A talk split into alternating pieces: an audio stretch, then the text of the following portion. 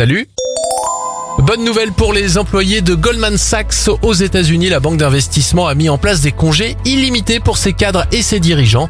Ils pourront prendre autant de jours de repos qu'ils le souhaitent chaque année. Direction Pornichet maintenant en Loire-Atlantique, une villa classée estimée à 2 millions d'euros a été donnée au secours catholique. Le propriétaire a indiqué vouloir que les plus démunis puissent avoir des vacances en bord de mer. Enfin, bonne nouvelle, un nouveau film Hunger Games va sortir en 2023 au cinéma. Il s'agit d'un préquel, c'est-à-dire que l'histoire se passera avant les quatre premiers volets de la saga.